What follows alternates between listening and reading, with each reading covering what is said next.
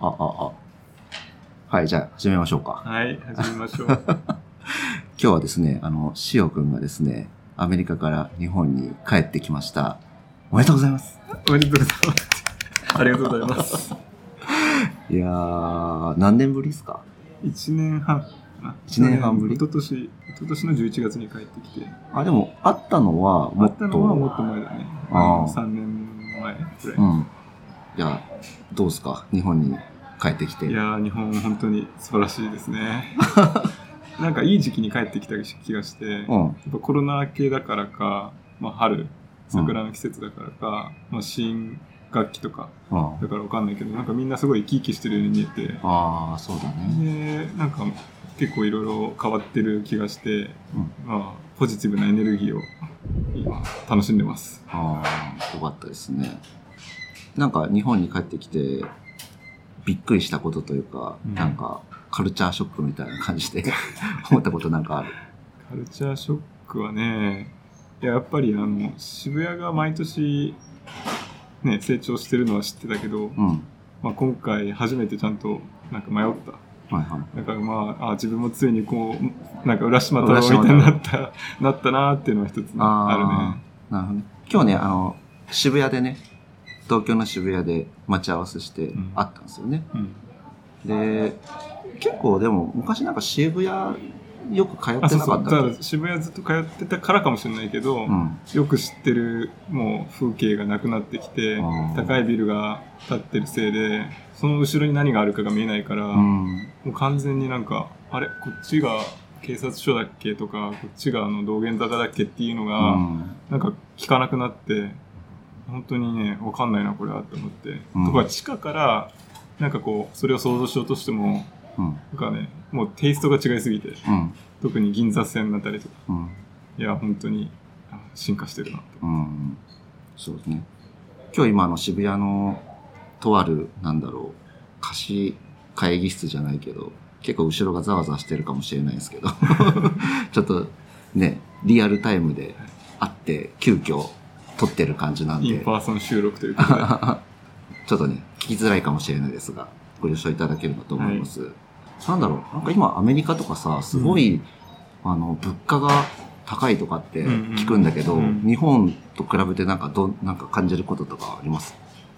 日本と比べると、まあ、僕がいるそのベイエリアは特にまあ高い方かもしれない。ニューヨークとうん。ベイエリアとかは高い方かもしれなくてまああとは為替のおかげで、まあ、日本円日本のものがちょっと安く見えるみたいなのは多少あるかもしれうん。ないあのでも今130円だから150円まで行った頃よりはあマシだよねだいぶ。あ。ああ、そうだし。あとは日本の中でもね物価ちょっと上がってるような感じはあるよね。そしない。ああ、まあでもちょっとずつは上がってるね。うんうん。まあ、それでももっとなんか値段上げて取ってんじゃないかなとは思うけどね。なんかその日本のあそうそう一個そう思い出したあのカルチャーショックっていう意味では、あのニュースでさどっかの市役所付属の食堂がコロ,、コロナのせいでえっとまあ、ついに60何年続いてきた食堂を止めあの、ね、閉じますっていうニュースがあったんだけど、うん。その時に理由が値段を上げられない、上げずに頑張ってきましたみたいなことを言ってたの。ええ。え、なんでってなっちゃって、ああの、ね、値段を上げて存続させられたんじゃないかなと思ったんだけど、それをやっぱりこう、お客さんのために上げないで頑張りましたみたいなことを言っていて、これはなんかやっぱり日本独特なのかなと。なんかアメリカで本当に存続したいんだったら多分お客さんのためというよりはま商売だから値段上げてそれなりに価値を提供できてるんだったら売れて存続できるしそれが売れないんだったら、まあ、価値がと提供できてないと見合ったあ。うん。から潰れるっていうなんかシンプルな話だと思うんだけどそれがなぜかお客さんのために上げないっていうロジックがちょっとなんか僕には違和感があってでもやっぱりそれはなんか日本なりのなんだろう文化とか慣習とかを反映してるのかなっていうのは思ったね。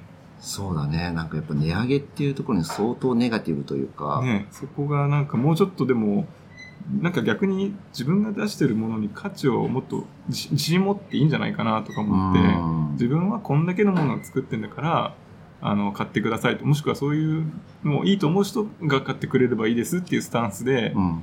いいんじゃないかなと思っててそうだね。それに文句言うんだったらまあ本当のターゲットのお客さんじゃありませんっていうことでなんかそれでビジネスをちゃんとうまくする方向を考えた方がまあ資本主義のその文脈では自然なのかなと思うんだけど、うん。やっぱりなんかみんながみんなそのロジックでやってるから難しいのかなとかなんかちょっとそこに見えない部分があるような気がして自分には、ね。っていうのが一つ結構ショックだったような気がするな。やっぱ、うん、資本主義ではない感じするな、そうなんか別のロジックがねうん一本流れてるよね、そうだねう。ん、名前がついてないのかもしれないけどだから海外のサービスとかで日本のものを比べるとうん。めちゃめちゃクオリティ高いんだそうそうそうよね、日本すごい高い。本当にびっくりする。なんでこのクオリティでこの値段でやってるんだろうみたいなのがすごい、本当にある、いつもあの海外行って、うん。羽田空港に帰ってくるときうに、ん。あの、毎回牛丼食べるんだよね。吉野家の牛丼。本当にね、羽田空港。ファーストフードも本当にいいし、コンビニもいいし、うん。ね。あとは美容院とかもね、カットも3000円とかさ、で、なんかマッサージついて、シャンプーついて、綺麗にこう、スタイリングとかしてもらって、うん。3000円とか、まあ3000円は安すぎるかもしれないけど、うんまあ4000、5000円だ。うん。で、でも同じようなクオリティをアメリカのそのベイエリアでやろうとすると、少なくとも75ドルとか、え多分日本2倍以で上8000円とか9000円ぐらいから、特にアジア人の髪を切ってもらおうとしたらね、ー、うん。そうなるし、女性だったら多分100ドル、200ドルっていうえ額を、まあ女性日本でもさ、1万、2万って多分払ったりはしてると思うんだよね。パーマとか、あの、いろいろカラーリングしたら高くなると思うんだけど、それでもやっぱり、ね、1.5倍以上取っているような気がするし、それでも納得いかないうん クオリティの可能性があって、リスクなんだよね、そこが。で、もすごい安定してさ、日本の方は質もね、担保されてるし、うん。そのなんか、ラッキーの要素がさ、全然ないんだよね。そうだね。安定してるよね。安定してる。品質が本当に。で、最近でもやっぱその値段、価格うをん上げる的なムーブメントに徐々に社会がなってきていて、んそれがむしろ僕はポジティブに捉えてるんだけど、いや、僕もそう、本当うんに。でも一方でね、それを良くないと思ってる人がいそうだよね。ね。そういうところをね、やっぱ、あの、前回教育とかで話したけど、うんうんそういうとこも教えてあげないといけないんじゃないかな。うん。次の世代の社。会の仕組みというか、うん。うん。っていうような感じですかね。うん。あとなんかあるかな、その日本に戻ってきたとか、うん。なんか思ったこととか、感じたこととか。日本に来て思ったことね。ちょっと今パッとまた浮かばないけど、途中で思いつく思いつくかもしれないんで、うん。まあとりあえずはそんなところかな。じゃあそんなとこかな。うん。で、今日我々渋谷で会って、うん。まあ渋谷でいろいろ話とかうん。うん。して、うん。でさっきちょうどね、あのー渋谷のスクランブルスクエアうん。の15階だっけ？15階。にある、えっ、と、渋谷キューズっていうところに行ってきたんですよね。い二人で。うんで、そこは QWS って書いてキューズって言うんですけど、そこはあの、まあ、どういう場所かっていうと、その問いっていうものを、まあ、コンセプトにして、えっ、と、その問いを大事にしてる人たちが、まあ、うん集まって一緒にコラボレーションしたり、うん。なんだろう。ああいうのなんて言うんだろうね、そういう、なんか、集まって、まあ、オフィス、貸しオフィスじゃないけど、うん。まあ、オフィスみたいにも使えるみたいな、ん。いろんな人が集まってコラボレーションするスペースみたいなころにできたんですよね。で、そこでちょうど、あの、なんだろう、そこで活動している人たちの、なんだろうな、今やってるプロジェクトみたいのを、まあ、紹介するイベントみたいのがあって、まあ、そういうのを見てきたんだけど、二人で。うんで、いろいろ刺激を受けてというかね、面白かったね。面白かったね。うん。まさに狙ったような、なんだろう、効果があったような気がして、普段考えられないような、うん自分たちで考えられないような問いをうん。考えてみる、触れてみるっていうのができたよね。なんか、どう思った？感想。ねまずそっか。いや本当さまずあのねてそそもそもああいうコミュニティがあるんだっていうのがねうん。新しい発見だったというかしかもあれ5年？3年かな？3年、2019 2019年って言ってたよね年からやってるっあの下の人で会った人は。でなんか僕らもちょうどなんか問いって大事だよね。問いってなんだっけ？っていうのをまあ考え始めてでもそれよりもっと前にうん。すでにそれを考えて形にして、ね。まあ、半分ビジネスもしくは地域貢献のためにやっている人がいてうんかつそれが広がっていてっていうなんかその活動自体すごいポジティブになんか見れ見れてよかったなと思ったし実際にそのそこにいる人と会ってみてなんか同じものをちょっと共有してる感じがしてさうん。すごい楽しかったね。ね。なんかね、自分からは絶対出てこないなっていう問いをうん。携えてる人がこんなにいるんだなっていうことが、うん。なんかね、う嬉しかったな、僕はうん結構、うん。うん。僕も今その会社で、その問いっていうものをコンセプトにしたコミュニティをやってるので、やっぱ問いの重要性っていうのはやっぱり最近気づいているんだけど、なんかね、あ、やっぱり世の中もそう思ってるんだなっていう、ちょっとなんか自信になったというか、うんうん。自分がやってることなんか間違ってないのかなっていうふうに、ちょっと思いましたね。うん。結構、その、なんだろう、協賛してる企業さんとかも、ね、有名な会社で、どういうとこあったっけ？あのー僕が記憶に残ってたのは NTT データとか、うん日立とか、ソニーソニーとかいたよね。で、富士通は、うん富士通本体はいないんだけど、うん富士通ゼネラルはいましたね。うんだからなんで富士通やってないんだろうって 思いましたけど。ね。そういう企業さんのなんか新規事業開発みたいな人たちがあそこの場で、まあいろんな若い人とかうんとコミュニケーション取って、まあ新しい刺激を受けるみたいなのもまあ一つ面白いのかなと。うん。あとは地方の団体もね所属しててね、あ、そうだね。うん、地方、あと大学ね。そうだね、大学。これもね、東京大学、東京工業大学、うん慶応義塾大学、早稲田大学みたいなね、そうそうたるうん。企業さんも、まあ、協賛というか、パートナーとして、うん。だから、すごい、ちゃんとした施設ですよね。うん、うん。うん。いや本当日本にいたらあれをなんかね応募してうん参加してみたりとかね、問いを自分たちで投げかけて、ねチャレンジにしてみたかったなと思って、うん。アメリカにもこう、でもなんかシロコンバレーとかってまさにそういうののありそうだよねメッカな感じがして、そういうのをなんか真似てうん日本でやってんののかなってい実うは感じはしたけねどね。元のなんか似たようなコンセプトがああるのかもしれないねなんかそれをだから調べてみようかなと思ったけど、うん。そうね。なんか中入ってみて、うん結構大人の人が多かったっていう感じで、なんか学生み、なんか若い人がうん。わちゃわちゃやってるうん。大学のなんか、うん。なんか感じみたいのかなと思ったけど。いや本当下のね回で展示会見てる時にさ、うん。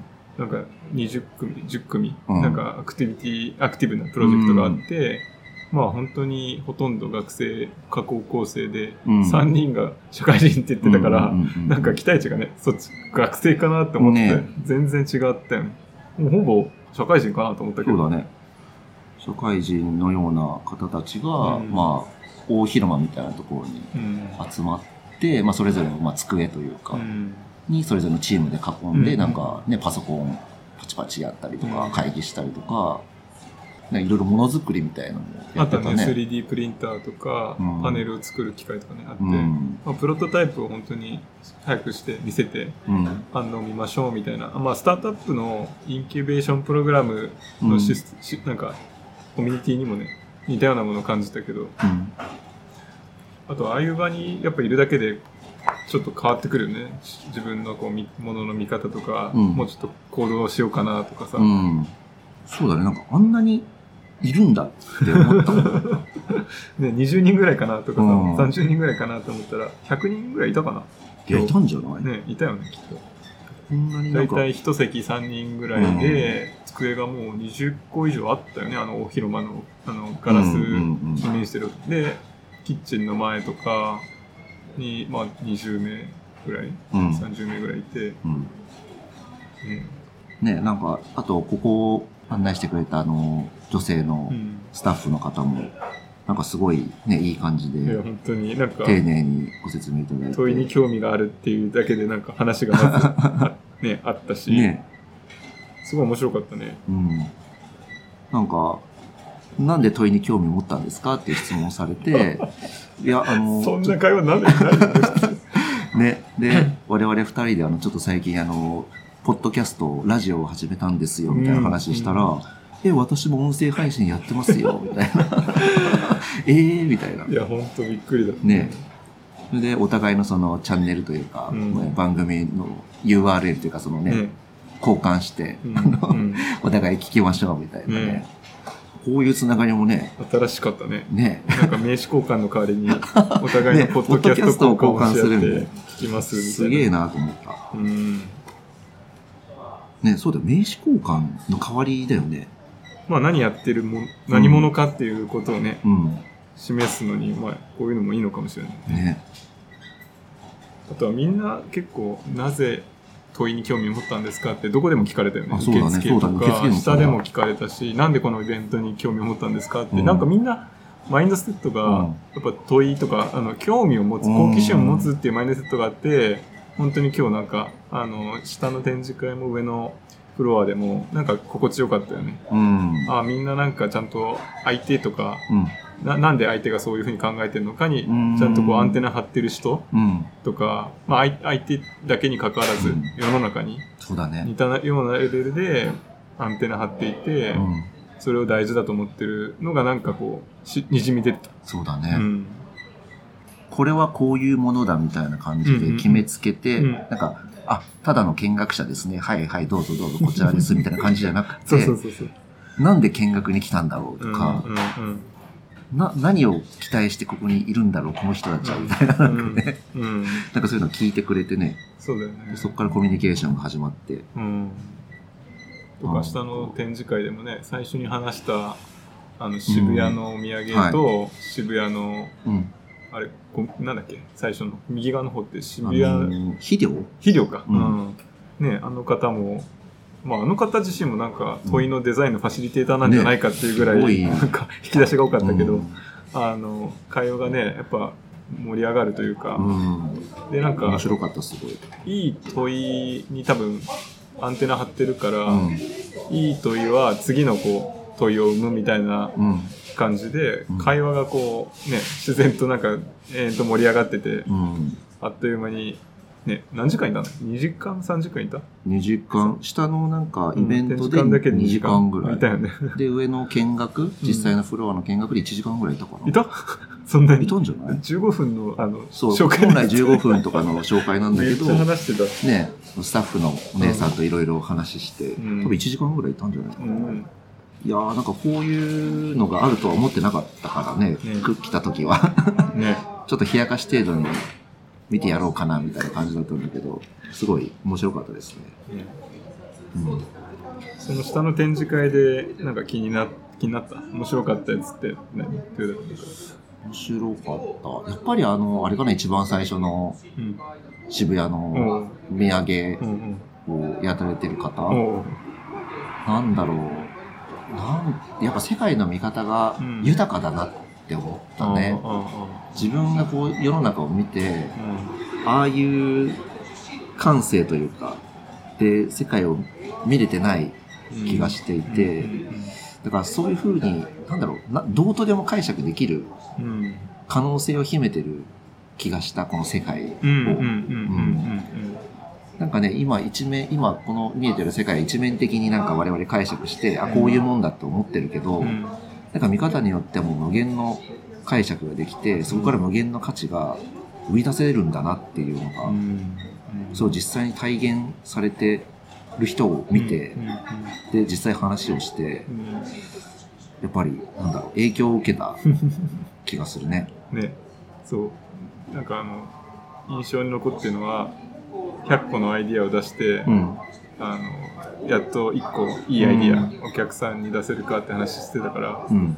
まあ、僕らも、ね、100個のアイディアを出してポッドキャスト、あ、そうだね。ねうん、このポッドキャストに生かしたいよね。うん。このポッドキャストで話すテーマみたいのを、とりあえずブレインストーミングみたいな感じで100個出して、うんでそれでね、1個、うんなんかいいいいクリティカルとな問いがね、出てくるかもしれないなとは思ったね。うんうん。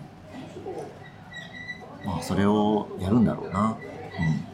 うん。まあ今はね、日本に来て、そんな100個やってる暇はないと思うからね、アメリカに戻ってからゆっくりまた、やりましょうか。そうね。うん。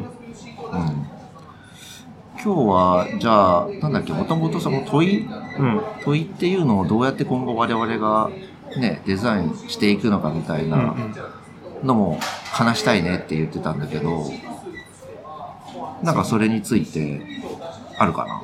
そうね、ちょっと前の話を振り返りたいなと思うんだけど、ちょっと待ってね。遡ること2週間前。2人はラジオでどのようなテーマを扱うべきか悩んでいました。ここから先は「問いのデザイン」という本から学んだ内容を2人でシェアした時の回想シーンです。それではどうぞまあ、この問いのデザインで僕が気になるところをハイライトして、自分の思ってたことをうまく言語化してるところがいくつかあったのね。はい。なんで、まあ、それをバーッと僕の中で共有してみて、うんで、それはそうだねとか、あ、なんか、まあ、それについて思うことをちょっと聞いてみたいなと思うんだけど、そんな感じでいい？うんまずさ、問いって鍵括弧で書いてあるものを、この問いのデザインで定義しててさ、うん。質問、発問、問いっていう3つを用意してるのね。はい。で、今日のさ、えっと学びの回でもあったけど、その質問する側が、と受け手っていうのがいて、それらが知ってるかどうか、そのことについてを分類すると、この3つに分けれると。質問、発問、問い。はいそうそう多分そのエッセンスが俺の頭に残ってたからあさっー、きのなるほどね。教師は知っててあーそうなんだね、逆に。出てきたんだと思う。あそういうこと？あでもそうだと思ってて、うんえっと、教師がやってるのは、発問って、発話してる方は知ってて、うん受け手が知らないとか、あ、まあ、質問もあるか。あの、要は、生徒が質問すると、生徒は知らないけど、受け手の教師は知っていると。だから、発問と質問を繰り返してるのが学校教育だよねと。うんでも、僕らがやりたいのは問いで、どっちも知らないという状態のものを探っていきたいと。そうだね。そうだね。っていうのは、多分間違いないかなと思ったのね。うんで、これ僕はなんとなくは思ってたかもしれないけど、あ、こうやって改めて表みたいな感じでするとさ、あ、そうかと。うんだから知識とかは別に聞いてるわけじゃないじゃん。そんなの Google 検索、チャット GPT でうんやればいいよねって話で、あとはどっちかがすごいこう知識をすごい持ってることでもないなと思って、僕がデータサイエンスについて何か教えるっていうのも違う。例えば豊田君ね。うん、そういう解説するなんか古典みたいな感じでさ、うん一方が知ってて一方にそれをレクチャーするみたいなのも違う。うん違うね。違う。ね。で、あとは問いのなんか性質みたいなことを書いてあって、うん。まあ、まとめると、うん。まあなんか次につながるっていうのが一つの重要なキーワードなんじゃないかなと思ってて、なんか次に新しい問いを生むとか、新しいなんかこう感情、あの思考を刺激するとか、うんまあ次の、まあ、会話だよね。うん。なんかこうう生み生み出すもの。うん。問いの連鎖で自分たちはこの雑談してるわけじゃん、1時間半も。だから一番最初の問いがあって、うん。それをリードじゃない人が聞いて反応してっていうピンポンとかラリーみたいなのをさしてるわけじゃん。だから最初の問いが次の問いをこううまくポンポン。で、次の問い、次の問いってならないのは良くない問い ってことか。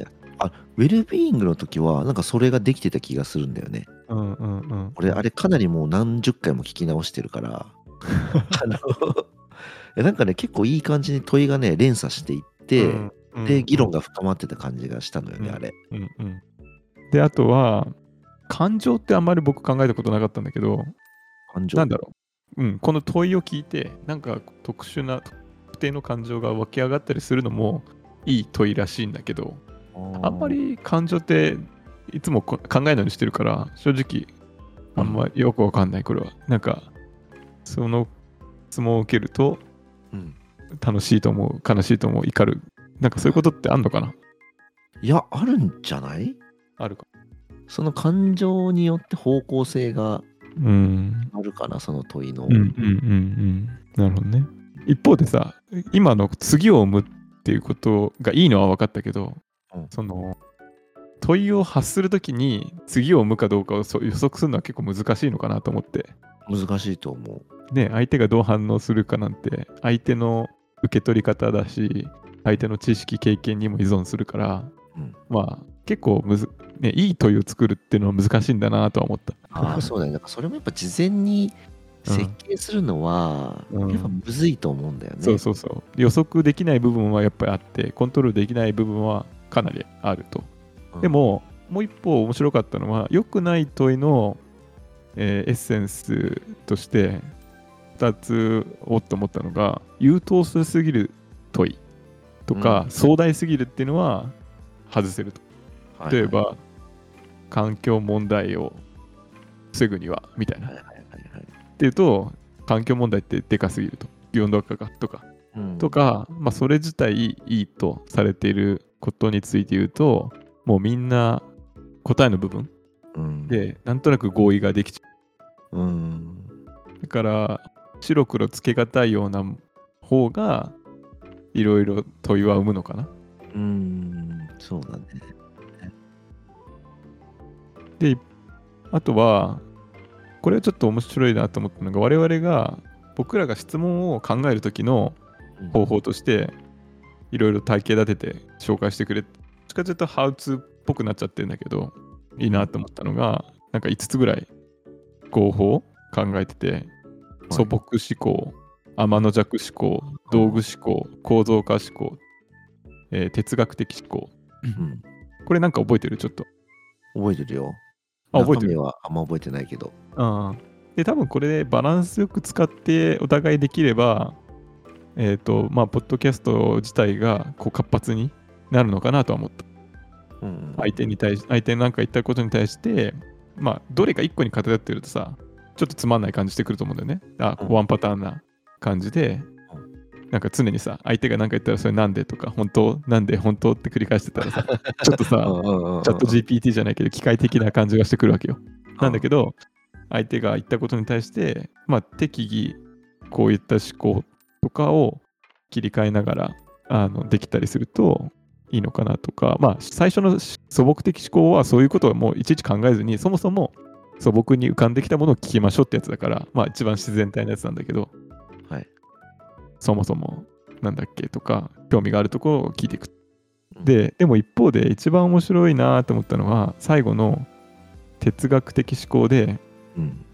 本質を捉える営みとかって書いてあるのね。でこれを実は我々は好む傾向にあるんじゃないかなと思ったの。おい。これなんか覚えてる？哲学的思考って。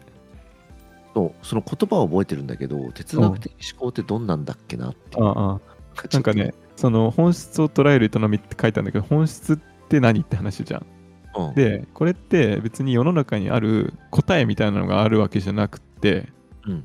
その絶対的真理ですとかこれが公式です公理ですじゃなくて、うんえっとお互いの納得感とか共通理解みたいなものを本質とするらしいのねしかもそれが経験とか自分たちの周りで感じたことに基づいたものっっていうなんかこれも一つの哲学の分野らしくてフッサールっていう人がうん、あの現象学。現象学のそうそうそう。そこから来てるらしいのね。だからこれをえっと実はこれができるとなんか納得感があってあこのポッドキャスト良かったって思う一つのポイントになるんじゃないかなとは思った。最初のさ素朴思考とか天の弱っていうのをあえて逆に考えるとかは多う分普段やるやるんだよね雑談で。うん。えそれってどこでとかなんでとかなんでとかあえて逆な批判的にこうあの質問するとかやったりすると思うんだけどその哲学的にお互い納得感のあるうん。ものを得た。なんかそういうとこまでいけるといい問いを扱ったなという感じが生まれるんじゃない？か、今日のやつうん、学びの本質とは何かみたいな。あそうそうでそういう質問をしないといけないのそういう感じだと、なんかちょっと違った感じにそうだねかもしれないなと思った。あそうそうそう。で、キーワード確かになんとかとは、なん〇〇の本質とはってやると、多分一歩深まったかもしれない。あああ、惜しかったな。そういうふうに聞き直せばよかったな。あそうそうそう確かにそのねなぜ学ぶのかっっていうのと、学びの本質とは何かみたいなのは、ちょっと違うよね。違うね。違う違う。ちょっと、そうね。惜しかったな。でも、多分ここにキーワードはなんか隠れてる気がする。僕らは、やっぱこういうのに興味があったりして、本質とかさ、うん。起きてるあ、起きてきちゃった？かもしれない。今ちょっとトイレ、まだ時間はある。うん。この本質とは何かいいな。結構いろんなところで使えそう。はい。このフォーマット。今日、突然なんですけど、こんなとこ。ん？え、あ、起きてきちゃったんで、う今んうんうん。あ、じゃあ一旦これではい。来とこうか。はーい。はいじゃあまた。太平洋を挟み16時間の時差がある中で日本側で子供が寝静まった後とアメリカ側で子供が起きてくるまでの限られた時間で2人は収録しているのでした以上で回想シーンを終わります前回話したのは問いのデザインの話をして、まあ、そもそも問いって何？みたいなうん。話をして問いってあのお互い話してる方と受けてる方も知らない状態で何かをと聞くことを問いって言ってるよねと。うん。で多分それについてはまあ合意合意というか、うんそうだよねうん。って話であとはいい問いっていうのは、まあ、次を生むとか次のなんか新たな解釈があったりうん。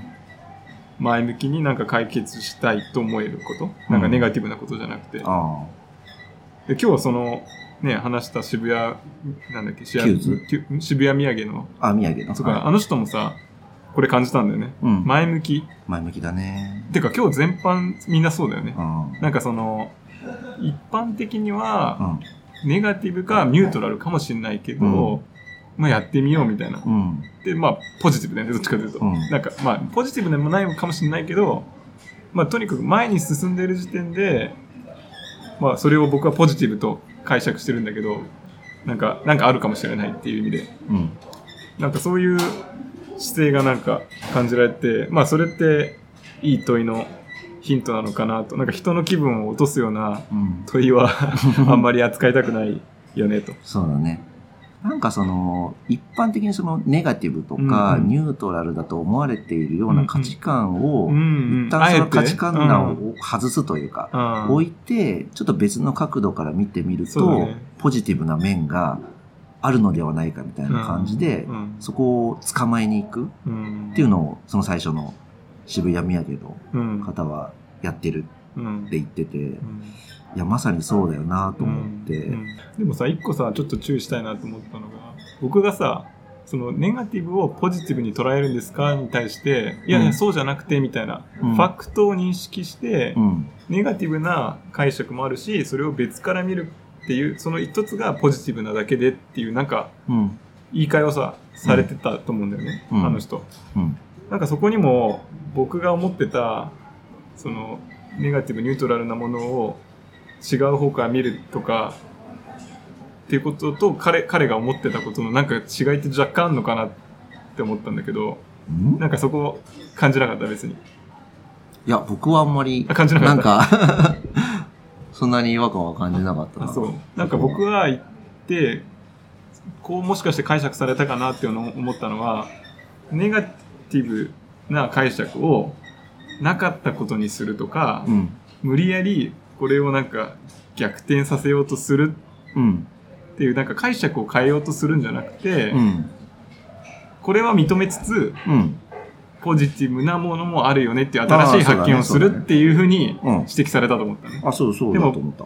僕が多分注意してないとやりやってしまってたかもしれないのが、うん。そのネガティブをなかったことにするとか、うん。打ち消そうとする解釈うん。をあしてるっていうなんか微妙な違いがあるような気がして彼はそれを注意してたのかなと。ファクトは、ファクトで、あ、ファクトっていうか、そこまでも結構議論の余地があったような気がしたんだけど、うん。なんかある事実があって、解釈はどれも認めましょうと。ネガティブでも。うん。なんだけど、新しいポジティブを見つけようよっていう、うん。あんまりまあ大差ないかもしれないんだけど、そうだね、そうだね。なんかそこはすごい指摘されたような気がして、ねおう確かに気をつけないといけないのかなとは思った。そうそう。た、ただ単純に価値軸を逆転して、うんうんネガティブをポジティブにするとかではないってそうことよねそうそうそう。。そういうこと。で、多分、口で一般的にネガティブを否定した、うんひっくり返した言葉を考えることは多分簡単なんだけど、うん多分それだけだったら、説得力がないのか、うんだよね、多分。そうだね。やっぱそれだと、なんか響かないんだよねうん、響かない。だから、そうじゃなくて、ポジティブな新しい視点っうん。ていう、やっぱこれ違うよね。ただひっくり返してるのとは。違う。うん。ああ、これはいいし指摘をなんかもらったかなとは。うん。うん。そうだね。であと前回言ったのが、まあいい、良くないといえば、優等生すぎるとか、あ壮大すぎる。だから、前回、まあウェルビーイングとかうん。って、まあ、壮大かもしれないけど、うんまあ今回は、あの、ね、前回はその、まあ元ネタのなんか会社の話とかがあって、うん割と自分事というか、近くに落としてきたから、まあ良かったかもしれないけど、まああんまりこう、みんなが簡単に合意できちゃうような、うんそれって良くないよね、と。とそうだね。か、そしたらそれで終わっちゃうと。そう。どうやったら世界は平和になるかとか、それはちょっと、なんか、あの、遠すぎるといううか、んうん。そういう意味では今日のその、いいランプかなあの人たちも面白いなと思ったのが、彼らの問いの定義は、うん。イエスかノーか分かんないようなうんものを問いだと言ってるみたいなこと言ってたの覚えてる？あの、代表のうん。あの女性の方。それもなんか一つこれにちょっと絡むのかなと思って、誰もが、うん。あ、まあそれはもう一つは別の言い方すれば、誰もが答えを知っているようなはい。こものは、まあ問いと言わないというか、解決されてるっていうことにもつながるのかな。ああ、そうだね。だからそのイ、イエスかノーかの、なんだっけ、うん。クローズド？うんクエスチョンじゃなくて、うん。あれはなんだっけ、えっ、と、心が可視化したら社会はどうなるかっていう、どうなるかそう how, か、ワット what うんかうん。っていうのにしてたよね。そうだね。それはやっぱ意識的にやってるっていうふうにうん。言ってそうそうんそうたもね。で、あとは、これもちょっとなんかハ、ハウツーというか、ティップスっぽいか感じだけど、なんかその問いを浮かぶための方法？で、なんかいくつ5つぐらい方法があるよねって話で、うん。まあなんか素朴に、そもそもとか、なんか 5W2H の、なんか What とか Y とかを投げつけてみると、あーまあ次の問いが生まれるよねって話なんだけど、他に一番多分僕らが興味があるのが、あの哲学的思考うん。なんか本質を捉えようとするっていう試みうん。で、多分前回ちょっと話したのが、なんか学びとはとか、うん教育とはとか、愛とはとかいうふうに言うと、うん。まあ誰も答えを知らないようなこうね話になっていったりして、うん。で、いろいろ解釈がつけられるから、まあ、うん。いろいろ話す余地とか、まあ言語化してみること自体になんか意味がありそうで、うんっていうなんかその、まあヒントうん。がこの本にはあったかなって感じかな。これ、あれ今であれだよね、その問いのデザインっていう本うんを読んで、そこに書いてったことを踏まえてうん喋ってるってことだよね。そうそうそうそうんだから、まあ僕らがテーマとかを考えるとき、うん。まあいい問いを思いつこうって思ったときに、一つヒントとなるのはこういう、ちょっと哲学的にうん。本質を捉えようとする試み、うん。そういった投げかけをすると、まあ一ついいテーマの可能性が高まるかなとか、うん。でも今日さ、あの、質問一覧いっぱいあったけど、あんまりそういうのなかったよね。愛とはみたいな。うん。もうちょっと具体的に、そうだね。かなり文脈とかもさ、うん。限定して、例えば音大生とかさ、なんかキーワード、女子高生がとか、うん。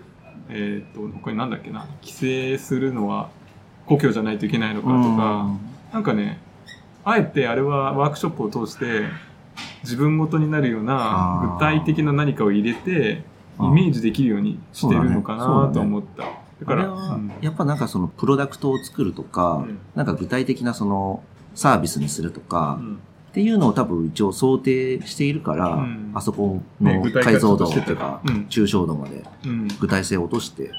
やってるんだろうね。うん。うん。でやっぱ最初はもうちょっと広い 高い抽象度からうん。考えるのかなとは思ってるかな。我々がこうここで話すような内容は、あんまりそこまで具体的な話をしても、しょうがないのかなっていうのは 思ってる。うんうんそうねあとあの二つ目に天の弱思考ってあえて逆を考えるっていうのも、うん渋谷土産の人と考え方一緒かなあ、と思ってね。うん。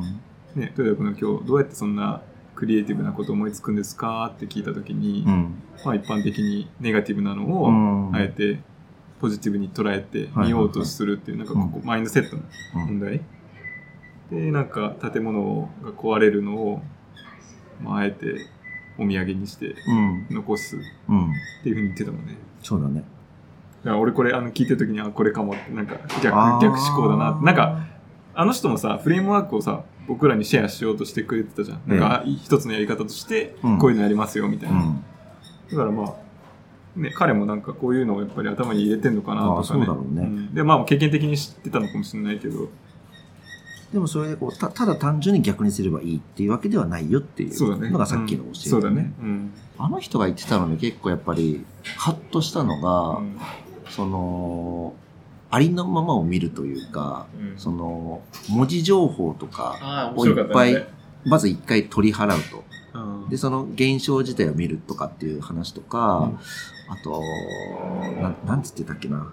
あ、そうだ。一番優先順位の高いものは、一旦外して考えるみたいな。その、起こってる現象でう、ん、これが良いとか悪いとかって、まず価値判断が起きるんだけど、その優先順位の高い、まあ1番目とか2番目とかのものをまず外して、そのものを見てみる。そうすると多分3番目とか4番目とかにあるうん。ものが、我々が気づいてない、うん。なんか価値になる。とかっていう。うん。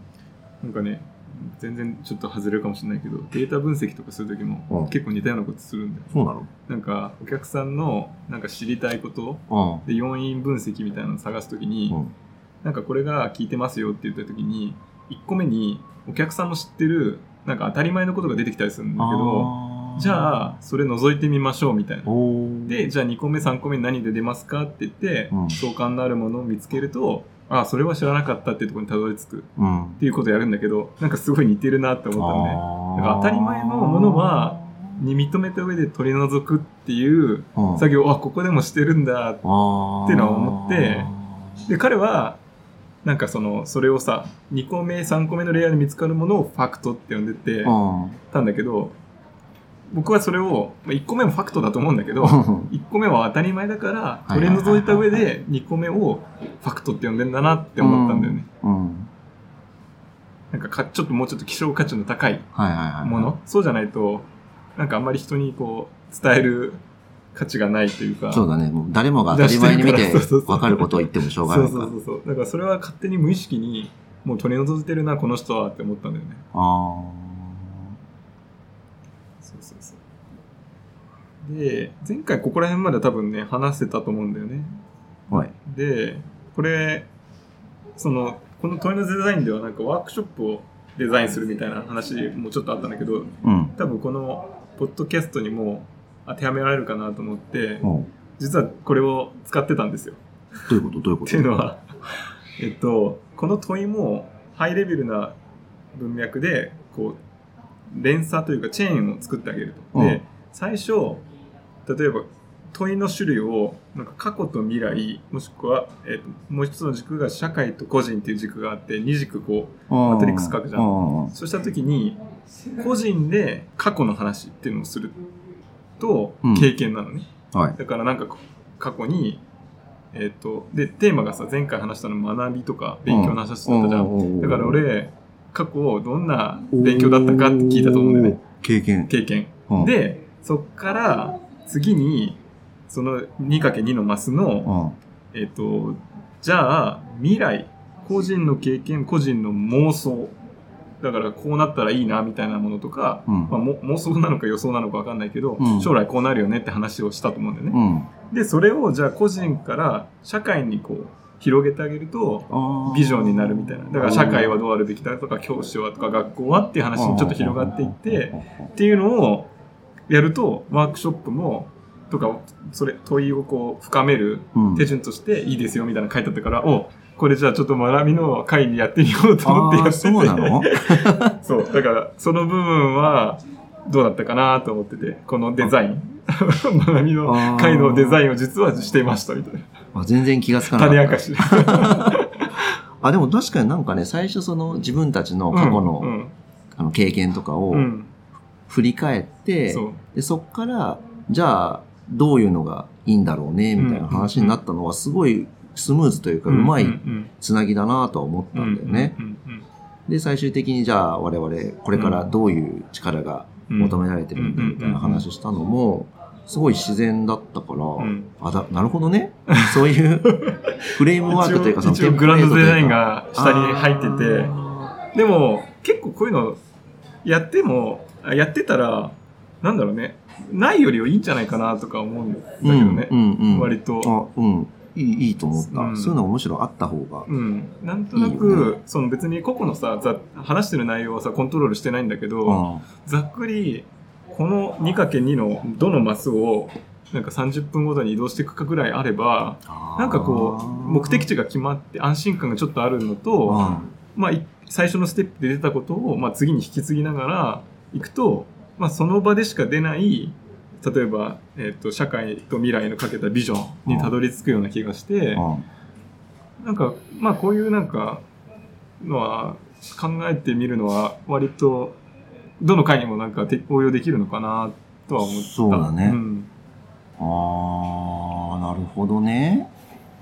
じゃあ次の俺が問いを出すときは、うん。そのフォーマットをまあ、参考にできればか。うんうんうんで、もう一個面白いなと思って、多分これも今日の問いにね、すごい、今日あの、そのキューズでうん。掲げられた問いには多分だいぶ使われてるなと思ったのが、自由すぎる問いからは何も生まれないけどあえて制約をつけると。うん。だから結構具体的だったりしたんだよね。あの、音大ではとか、いなあの地元ではとか、うん女性ではギャルではとか、がどうしたらとかいう多分、あえての制約をどっかに埋め込んでて、そこから発信するなんか、新しい問いみたいなのを多分探ってたんじゃないかなと思ってワークショップで。あで、自由すぎると何も生まれないのは、例えばワークショップするときに、何でもいいんで、新規事業考えてくださいって言うと、もう難しいじゃん。何でもいいんですよって言われると。で、無理じゃん。無茶ぶりになっちゃうあ、無茶ぶりだね。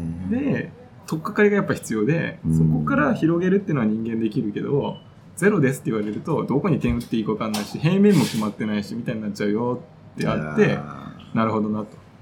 なんかいろいろ説明できるよね、過去のその無茶ぶりでさ、うん誰も答えられないシーンとなる質問。会場で誰でもいいですよって言ってもさ、誰も手挙げられないしそうだね。自由なはずなのに自由じゃないみたいな。ね。ね。だからそれが一つ面白いな。で、じゃあどうしたらいいかっていうと、あえて制約を入れるんだけど、一個の方法としてはなんか、価値基準を示す形容詞をあえて入れて、便利なとか豊かな社会とか、なんかこういう形容詞を入れてくると。そうするとでも、何がいいのとか、何が悪いのっていう話が多分浮かぶのかな。うん。で、あとは、ポジティブとかネガティブなニュアンスを出すとか、うん。あとは具体的な時間、なんか何年、2030年のうん。何を考えて、何について考えてみるとか今なのか過去なのかをちょっと絞めてあげるとか、で、あとは想定外のなんかこう、組み合わせで入れてあげる。多分今日これが多いのかな？想定外の制約。だからなんか、うん。問いの一覧見た時にさ、あんまり普段考えたことないっていううん。印象を受けたのかなと思ったんだよね。想定外の。あ、でも違うな。ごめん。想定外の制約だから、なんか相反するものを組み合わせてる感じか。うん。危険だけど居心地がいいカフェって何みたいな。うん。で、最後は、最後はあんま関係ないかな。アウトプットの形に制約は、なんか、あ、あのーあえて料理にしてみましょうとか、ああえて、なんかな、丸々新聞にしてくださいとか、レゴで表現してくださいってやると、制約が関わるから、うん。その中でなんかしやしないといけないってなると、今まで考えたことない思考方法であることを見るから、うん。ちょっと質問とかアイデアが生まれやすくて、っていうね。でこれ最後のは、もしかすると、あの、渋谷土産の人の100個アイディアを出すのとちょっと近いのかなと思って、はあえて100個を出すっていううん。制約を設けて、あそこに到達するためには、新しいものに、を取り入れないと出ないっていう、うんうんうんうん。最初の10個、20個は、当たり前のものがうん。出ちゃってうん。出し尽くすとあの人が言ってたのは何の問いなんだったっけ？なんかカあのカフェで出すメニュー考えてくださいだったんだけど、うん。なんか子供と行くとか老人と行くとかなんか条件を自分で使い付け加えてあアウトプットがちょっとユニークになるみたいななんか近いのかなと思って。なるほど。問いを出すときはうん制約をつけると。そうあえてで、その、えー制約の付け方として、今言ってくれたのが5つうん。あって、1つが価値基準を示すと。うん。例えば、豊かなとはうん。どんなものかとかみたいな。うん。2つ目はポジティブとネガティブを示す。うん。あー最高の何々とはどういうものかとか、うん。最悪の何々とはどういうものかみたいな。あえてそっちに振ってみる。あー極端にしてみるんですね。で、3つ目が時間の導入で、えー、まあ、2000何十年の何々とはうんどういうものかみたいそのなので。2030年の教育とはあー学びとははいはいはいはいはい。で ちょっとやっぱ変わってくるよねああ、そうだね。具体性がちょっとパッてどっかにこうなんか刺さるのねピンがでそこからちょっとこう質問をひなんか伸ばす感じうん。になるのかななるほど。4つ目が想定外。うん危険だけどうん、居心地がいいみたいな、うん一見矛盾するというか、普通組み合わさない組み合わせで考えてみる。うんうんで、最後がアウトプットの形式。うん。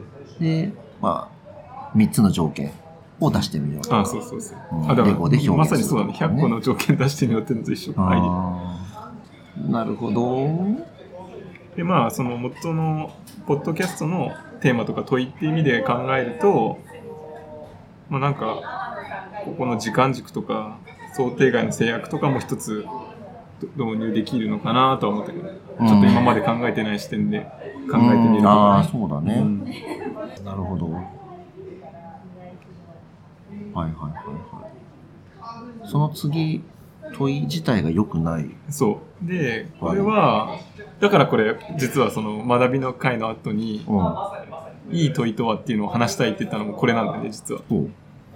で、この学びデザインの中では、あ、学びじゃなくて、問いのデザインではうん。言ってたのは、なんかそのクライアントと話してても、クライアント同士でなんかこうか意見が噛み合ってない時うん。で、そもそも何がいいか、何がいい、例えば商品かっていうのがうん。話し合われてないから、うん。選びようがないとか、うんなんかこう、三なんだろうね、方向性がないようなはい。商品のアイディアが出てきちゃう。はい。だけど、一回例えば、その、いい商品ってなんだろうねっていうのに納得感があるあと、まあ次のステップとしては、いい商品のアイディアがより出て出出やすくなると。まあなんか、考えてみれば当たり前なんだけど、うん。これをせずに、その、いい商品のアイディアを出そうというフェーズに、うんまあ、行っちゃう場合がうん。あると。あるね。で、僕らもさ、いい問いとはっていう前に、なんか問いあるって話を始めたじゃん。うんこのポッドキャストのテーマは、うんとりあえず3個出して5個出してみたいな。うん。で、まあそれ自体は悪くないと思うんだけど、まあそれで、その一歩下がって、じゃあそもそもポッドキャストのテーマとして、いいものってなんだろう？で、この話し合いを繰り返すと、なんとなくお互いのうん。目指してるものとか納得感が出やすいものっていうのが見えてくるよね、みたいな。そうだね。だからこの、まさにこの回、この回自体が、あの、重要なステップになると、次の。っていう話で、しかもうん、その、ウェルビーイングでうん何がウェルなのかをう、ん、まず話し合うみたいのが大事ってそれもあ言っ。たのに、まさに、そうだね。そうだよね。そうそうそう。何がウェルなのか話し合ってないのにウェルビーイング目指しても、うん、納得感ないよね。ね一緒だなと思って。うんうんううん。で、そのメタな問いに対して、じゃあな、そもそも何のための問いだとか、などんな問題を解決するのか。これはちょっとビジネスっぽいから俺は関係ないかな。うん誰のため、どんな学びを促すためと。まあ、でも、ここはあんまり関係ないかな。どんな学びを促すため。そもそも何のための問い。あー確かに我々これ、そもそも何のための問いなのか別にね、ないからね、我々そんなに。我々何のためにこれやってんだろうね。まあ、自分たちの一つ、なんだろう、理解の、世の中をより理解するためってこと？そうだね。で、それがもし、聞いてる人の何かヒントになればぐらいは思うかもしれないけど、うんどうだろうね、目的、目的はでもあえて問わない。じゃなかったっけ？そうか。あーあ、でも結論は結論は出さない、問わないがうん目的はある。目的、うーん、何のためにやってんだっけなーって。単純にでも楽しい、うん。なんで楽しいんだっけなーって思ったんだよね。やっぱ同じ今まで世界を見ててもうん解釈が変わるだけで、うん。まあ、まあ、ある意味人生が変わるじゃないけど、ね見え方が変わるっていう現象うはん。面白いのかな？そうだ、なんかやっぱね、人生が豊かになってる感じがうん。するんだよね。自分が今まで見えてなかった視点とうかん。に気づくうん。と、一つしか今見見えてなかったのが、うん。別の視点が見れるようになる。うんそれはやっぱりなんか人生が豊かになってるうん。感じがするし、我々両方とも二人とも多分人生をよりよくうん。豊かにしたいっていう多分思いがうん。あって多分これをやってるのかなうん。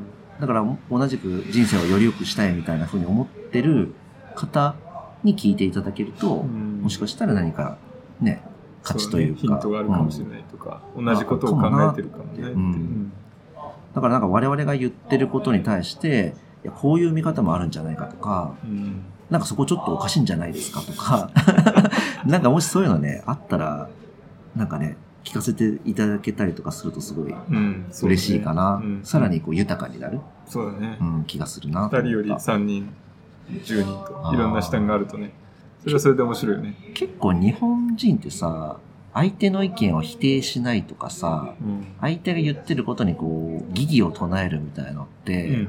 あんまりこう還元されないというかう、ん気がしていてでも僕はどっちかっていうとどんどんなんだろう言ってほしいというかうんこれ違うんじゃないのかなみたいなうん言っていただけるとうん。自分が今まで気づいてなかったうん。世界が見えるようになるからいいなと思ってるんだけどでもさ、それ、多分教育のせいなのか、まあ、うんそういう慣習なのかわかんないんだけど、疑義を唱える方法とか作法を知らないんじゃないかなと思ってて、自分も含めて。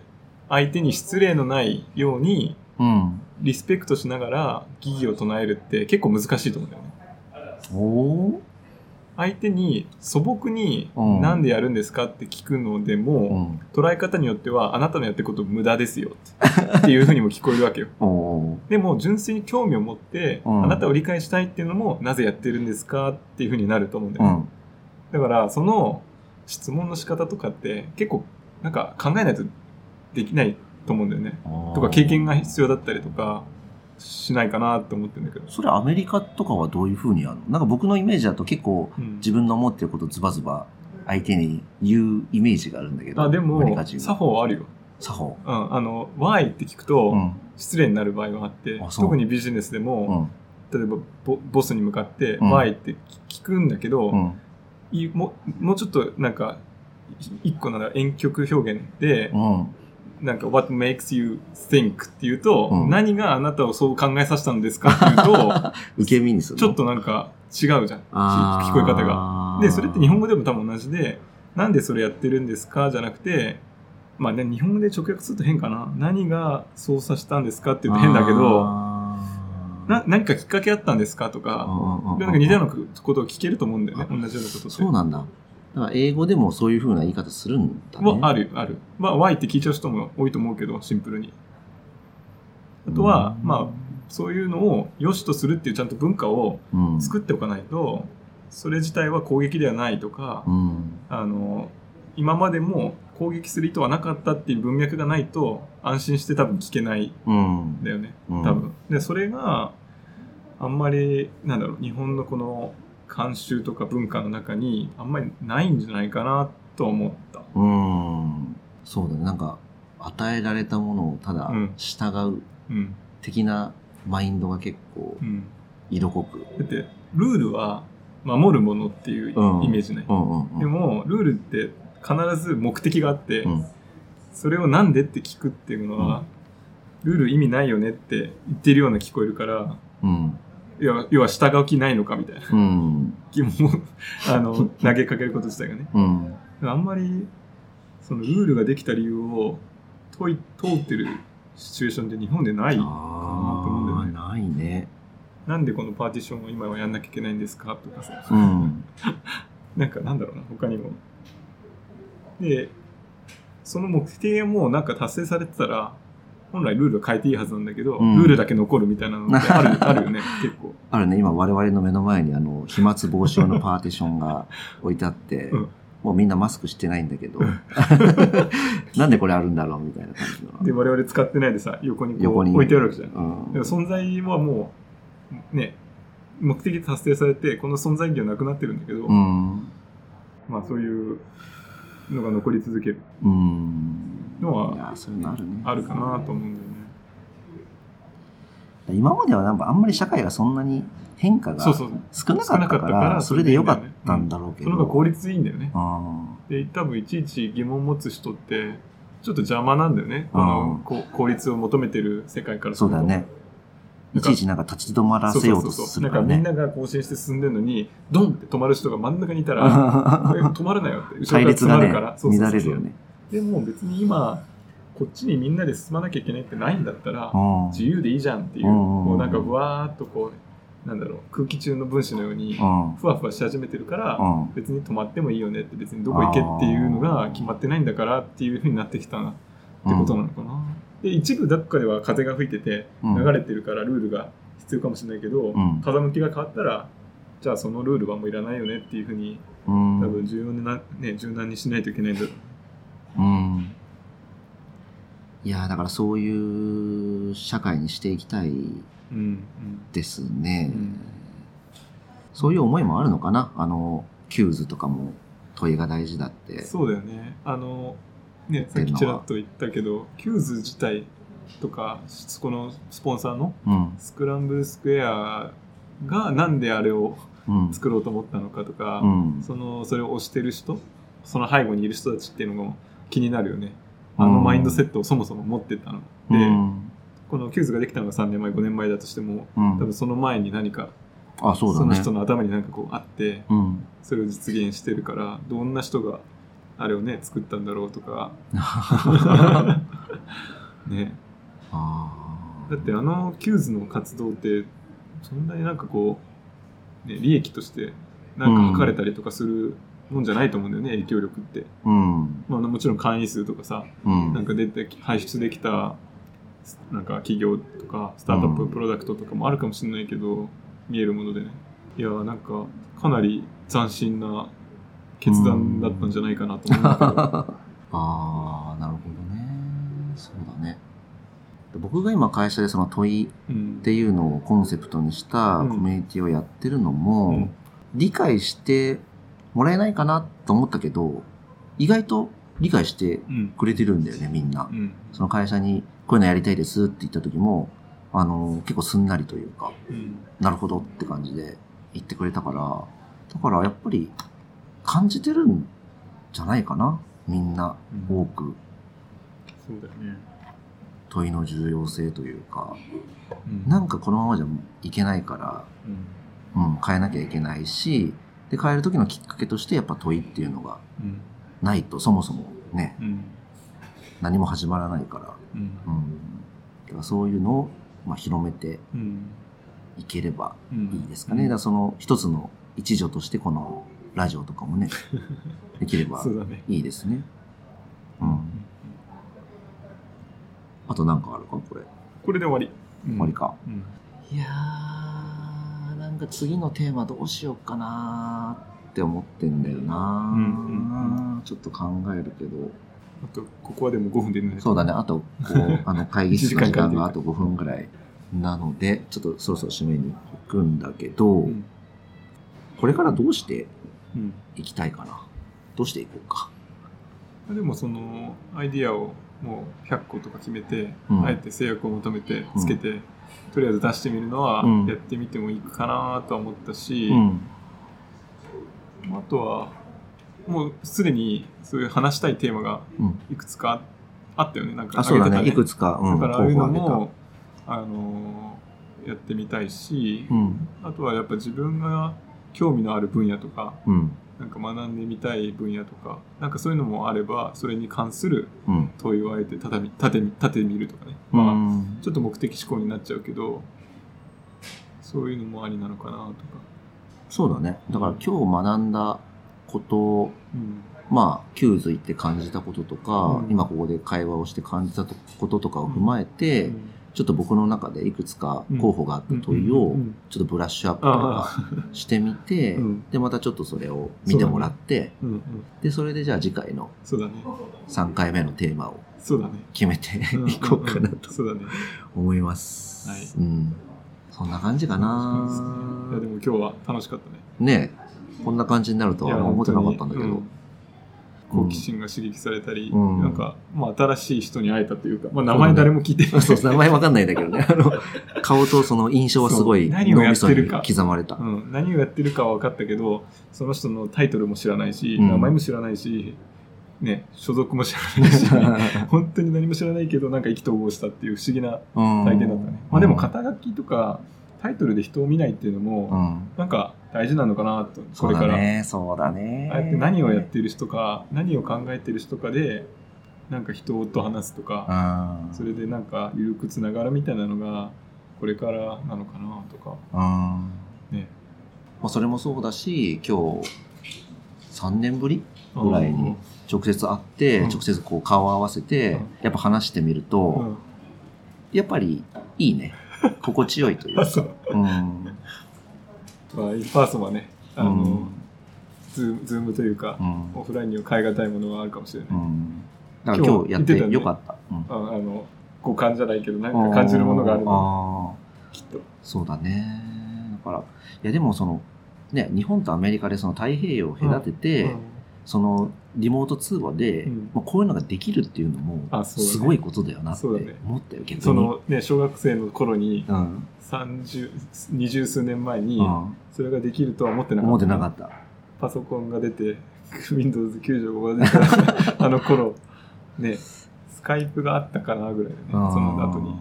そうだよね。だからまあ、とね、いろんなものの上に成り立って今うん。我々がそうねうね、あるっていううん。のが非常によくわかりました。うん。じゃはい。またこんな感じで今日はねはい。直接会えてよかった。うん。ですね。楽しかっうん。じゃあこんな感じでまた継続した。はい。て続けていきましょう。続けていきましょう。ははいい。じゃあ今日はありがとうございましたあ。りがとうございました。